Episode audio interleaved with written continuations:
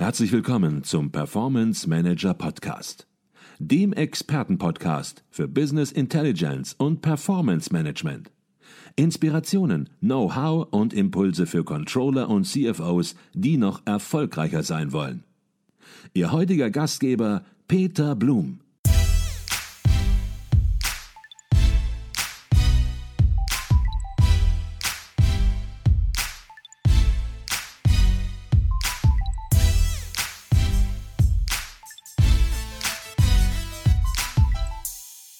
Herzlich willkommen im Performance Manager Podcast. Mein Name ist Peter Blum.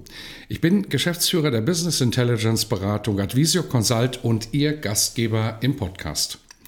Die Organisation von Planung und Forecasting sind wesentliche Aufgaben im Controlling.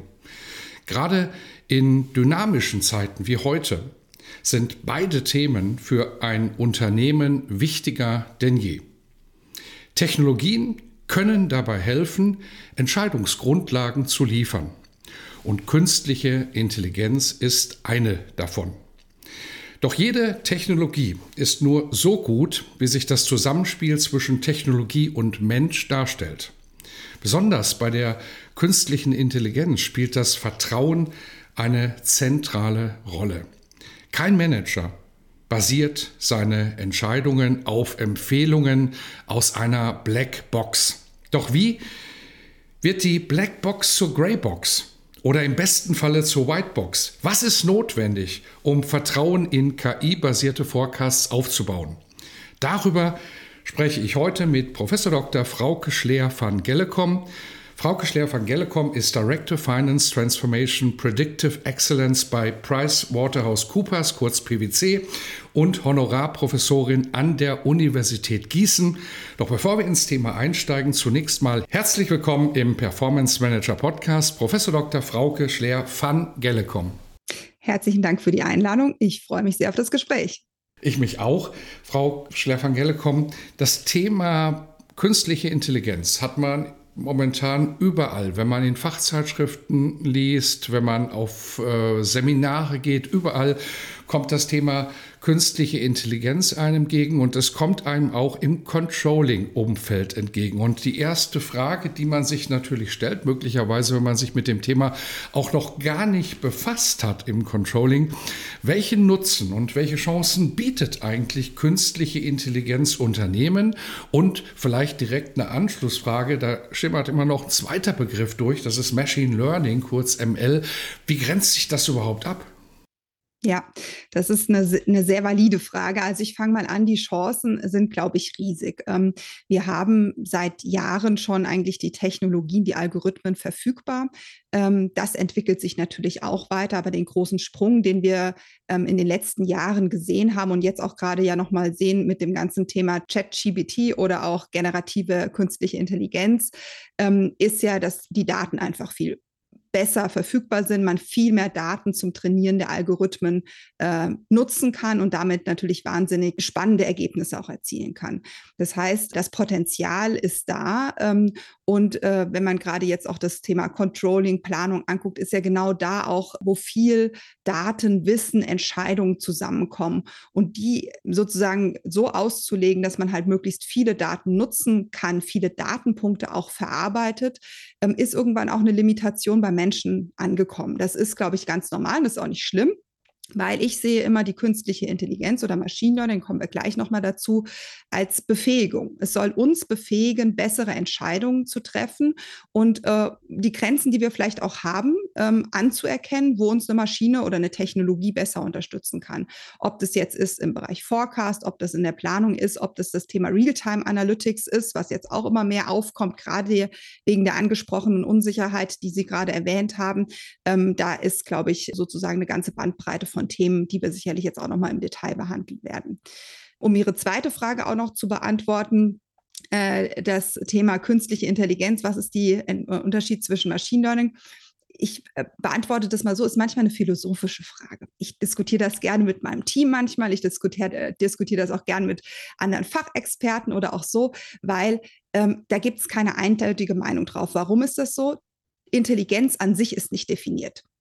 Und äh, künstliche Intelligenz umfasst aus meiner Sicht das Thema Machine Learning, es umfasst das Thema Deep Learning. Das heißt, das sind Unterbegriffe. Aber natürlich sagen wir häufig, wenn wir das Thema künstliche Intelligenz meinen, dass wir eher ein, äh, sozusagen menschliches Verhalten adaptieren. Das heißt, wirklich Sachen umsetzen, die tatsächlich eher dem Menschen ähneln und neuronale Netze als Einsatzzweck benutzen. Das ist so ein bisschen das Thema, wo man vielleicht viele den Unterschied machen zwischen künstlicher Intelligenz und Machine Learning, das eher so das, das Backbone, die Rechenmaschine ist, die dahinter ist. Genau. Aber wie gesagt, es ist eine philosophische Diskussion und nicht schwarz und weiß. ähm, aber ähm, immer wieder sehr gern diskutierte Frage auf jeden Fall. An dieser Stelle eine kurze Unterbrechung in eigener Sache. Wir bei Advisio erweitern unser Consulting-Team. Wenn Sie Business Intelligence Tools und Projekte in der Praxis erleben möchten, dann werden Sie Teil unseres Teams und bewerben sich als Consultant, Junior Consultant oder auch für ein Praktikum. Alle Informationen finden Sie unter www.advisio.de slash Karriere. Ich freue mich auf unser Kennenlernen und weiter geht's im Podcast. Mhm. Und ich glaube, man spürt auch bei Ihrer Antwort, dass das kein einfaches Thema ist. Beileibe kein einfaches Thema, denn es gibt hier keine klare Antwort. Das ist der Nutzen und so müssen wir es nur anwenden und dann können wir unsere Vorteile in Unternehmen rausziehen. So einfach ist es eben nicht, sondern man muss schauen, was für Möglichkeiten, für technische Möglichkeiten sind da. Die sind dann auch alle nicht einfach. Da werden wir auch noch ein bisschen drauf eingehen. Natürlich gibt es heute auch schon Softwareprodukte, die versuchen, das so einfach wie möglich zu gestalten und versuchen, die Intelligenz sozusagen im Motor zu haben. Aber auch da muss man dann natürlich ein bisschen mal unter die Motorhaube schauen. Auf das werden wir alles eingehen. Und Sie hatten noch ein weiteres äh, Stichwort gerade genannt. Da könnte man wahrscheinlich einen eigenen Podcast zu machen, nämlich ChatGPT. Da werden sich auch einige fragen, ja, habe ich von gehört, aber was ist denn das konkret? Wie kann ich denn das jetzt schon wieder im Unternehmen einsetzen und welche Vor- und Nachteile kann das bieten? Darauf wollen wir heute nicht eingehen. Wir bleiben vielleicht ganz konkret im Controlling und vielleicht können Sie das doch mal versuchen, ein bisschen zu präzisieren. Wenn wir im Controlling gucken, was sind das ganz konkret für Controlling-Themen, Controlling-Bereiche, wo Sie sagen, Mensch, da könnte man es heute schon konkret einsetzen? Ja, Genau, also ähm, es wird ja auch schon konkret eingesetzt äh, bei einigen Unternehmen und ähm, der unmittelbarste Nutzen entsteht aus meiner Sicht da in der unterjährigen Steuerung. Das heißt, äh, ich habe meinen Plan am Anfang des Jahres gemacht, ich habe meine Ambition gesetzt und muss aber natürlich kontinuierlich monitoren, wo stehe ich denn aktuell. Und ähm, immer sozusagen ähm, das immer wieder kontinuierlich anzuschauen, auch nicht nur sozusagen bis zum Ende des Jahres, sondern auch rollierend über das Jahr hinaus und da einen automatisierten Machine Learning basierten Forecast äh, zu benutzen, der in der Lage ist, das eben schnell zu machen machen. Das heißt, ich habe direkt am Anfang des Monats meine Zahlen ähm, für meinen Umsatz, für meine Marge, für Kosten, Position, für den Cashflow. Ich glaube, da die KPIs, die wir uns angucken, sind da breit, ja. Und es aber in einer Dimension zur Verfügung zu haben, dass ich eben nicht nur sage, ich habe jetzt den Topline-Umsatz prognostiziert, sondern eben eine komplette Hierarchie, ob ich jetzt ein Baumarkt bin, der das auf Ländermarktebene braucht oder ein Unternehmen bin, was das eher auf Regionen, auf einzelnen BUs braucht, bis hin, wenn man so, so will. Ähm, wir sehen auch immer weiter den Trend, den sehe ich auch ganz konkret in meinen Projekten, dass immer eine stärkere Verzahnung auch zu dem ganzen Bereich SNOP stattfindet, dass wir auch wirklich sagen, wir gehen weiter runter ähm, bis teilweise SKU-Ebene oder zumindest Produktebene, um das wieder hoch zu aggregieren. Und gerade wir haben vielleicht als Beispiel, ne, wir haben diese ganz wahnsinnigen, äh, intensiven Preisschwankungen, die wir beobachten, was es natürlich auch wichtig macht, in der Lage zu sein, zu simulieren. Und deshalb ist auch diese Verzahnung aus meiner Sicht immer relevanter zu sagen, wir müssen eigentlich auf die Mengen runtergehen, um den wirklichen guten Umsatzforecast auch zu bekommen, um in der Lage zu sein, auch zu simulieren. Und ähm, also kurz gesagt, ne, das unterjährige Steuern meines Geschäfts auf unterschiedlichen KPIs automatisiert zu haben, auch in einer hohen Qualität zu haben. Das ist auch wichtig. Da kommen, Sie haben es schön angedeutet, ne, es ist immer ein Zusammenspiel zwischen Mensch und Maschine oder Mensch und Technologie. Aber da eben schon mal, ich sage mal, 80 Prozent von der Technologie wegzuräumen und mich eben nur noch auf 20 Prozent zu konzentrieren, ist eben ein wahnsinnig großer Vorteil. Das ist ein für mich der größte Einsatzzweck. Und damit spielt aber natürlich einher, ich kann das ganze Thema natürlich auch als Input, als Baseline für meine Planung nutzen, wenn ich eine Planung überhaupt noch machen muss in der Zukunft. Ähm, weil wenn ich automatisiert steuere und vielleicht ein Top-Down-Ziel angebe, ist es vielleicht auch eine Richtung, in die es gehen wird, was Technologie alles ermöglicht. Ähm, ich kann es auch dazu nutzen, natürlich Informationen, Einflussfaktoren, äh, Frühwarnindikatoren ähm, ähm, zu benutzen, um ähm, ja, Treiber auch meines Geschäftsmodells zu identifizieren, ähm, vorausschauend zu gucken ähm, und auch das ganze Thema Realtime Analytics, die aktuellen Informationen wirklich vorhanden zu haben, die mein Geschäft bewegen, um auch wirklich gute Entscheidungen treffen zu können. Mhm. Und über all diese Themen, die Sie gerade angesprochen haben, werden wir auch vertiefend im Podcast sprechen. Wir werden sozusagen ja, in gewisser Weise auch ein Kochrezept geben, wie man das Thema im Unternehmen konkret im Controlling angehen kann. Aber vielleicht sollten wir zunächst noch mal eine Exkursion machen. Es gibt natürlich immer, bei jedem Thema gibt es Skeptiker im Unternehmen und bei diesem Thema natürlich auch. Und manche Skeptiker, die sagen, Mensch, das können wir doch nicht machen. Wir können hier KI nicht einsetzen, wenn wir es nicht verstehen. Das ist doch eine Blackbox, da kommt irgendeine Empfehlung raus. Aber wenn wir nicht verstehen, was die Hintergründe dieser Empfehlung sind, dann ist es im Prinzip nicht einsetzbar, weil kein Manager wird sich hinterher darauf berufen können, ich habe das entschieden, weil die KI mir das gesagt hat. Auch der Jürgen Weber hat dazu mal einen sehr, sehr spannenden Beitrag verfasst im Controller-Magazin, der in die ähnliche Richtung ging, aber der auch Lösungsansätze natürlich aufgezeigt hat. Wie motivieren Sie diese Skeptiker, dass man sich das Leben so einfach nicht machen kann und dass man sich trotzdem mit dem Thema beschäftigen muss heutzutage?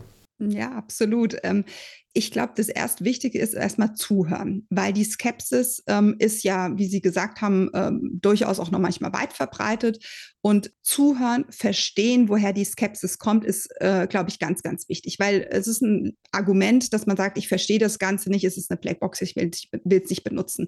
Das ist so ein bisschen manchmal auch vorgeschoben. Ne? Das ist, äh, ist es ist ein legitimes Argument, das man auch behandeln muss. Deshalb werden wir dazu auch intensiv sprechen. Aber manchmal rührt auch die Skepsis ganz woanders her. Das kann sein, weil ich vielleicht auch Sorge habe, ne, dass ich dem Ganzen nicht gewachsen bin, weil ich Sorge habe, dass das vielleicht auch meinen Arbeitsplatz betrifft, was aus meiner meiner Sicht eine nicht äh, gerechtfertigte Sorge häufig ist, aber sie ist eben da. Es kann auch sein, ne, dass man sich, äh, wie Sie es gesagt haben, dass man doch sagt, ne, das ist eine Blackbox, ich verstehe das nicht, ich will das nicht. Es kann auch sein, dass noch keine Erfolgsgeschichten ähm, da waren oder noch nicht gesehen wurden und einfach noch gar nicht ne, die Überzeugung da ist, dass das funktionieren kann. Und das heißt, so diese unterschiedlichen ähm, Themen muss man auch unterschiedlich adressieren. Ne? Es ist auch manchmal eine Kulturfrage, da gibt es ganz, ganz viele Sachen. Das heißt für mich immer erstmal wichtig zuhören, zu verstehen, woher kommt die Sorge, woher kommt die Skepsis und dann aber auch mit einer gewissen Begeisterungsfähigkeit, die ich auch immer für das Thema mitbringe, doch sagen, hey, lasst uns doch einfach mal angucken. Schauen wir es uns mal gemeinsam an, was äh, und entsprechend zu reagieren, mal ein Beispiel zu zeigen, wo es auch wirklich gut funktioniert hat, vielleicht auch mal mit anderen Unternehmen sich auszutauschen, ist, glaube ich, ein ganz, ganz wichtiges und und es ist immer nicht alles perfekt. Ne? Und gerade auch die Sachen, die kritischen Sachen mal anzusprechen und zu sagen, ja, das ist jetzt bei uns auch nicht super gelaufen, aber, ne? und ich glaube, diesen Austausch zu schaffen, dieser, dieser Skepsis positiv zu begegnen, sie zu beantworten, ähm, ist immer so ein ganz gutes Rezept aus meiner Sicht, mit natürlich aber auch Transparenz schaffen, Überzeugung schaffen, erklären. Das ist auch entsprechend wichtig. Mhm. Und Sie haben es angesprochen, skeptisch sein ist gut, aber eben skeptisch sein mit der zusätzlichen Facette eben dann auch versuchen zu verstehen. Und da haben Sie eben im Controller-Magazin, äh, ich habe das Magazin gerade schon angesprochen, in einem anderen Zusammenhang, eine vierteilige Serie veröffentlicht mit dem Titel von der Black Box zur Grey Box. Und hier geht es eben genau um das KI-gestützte Forecasting.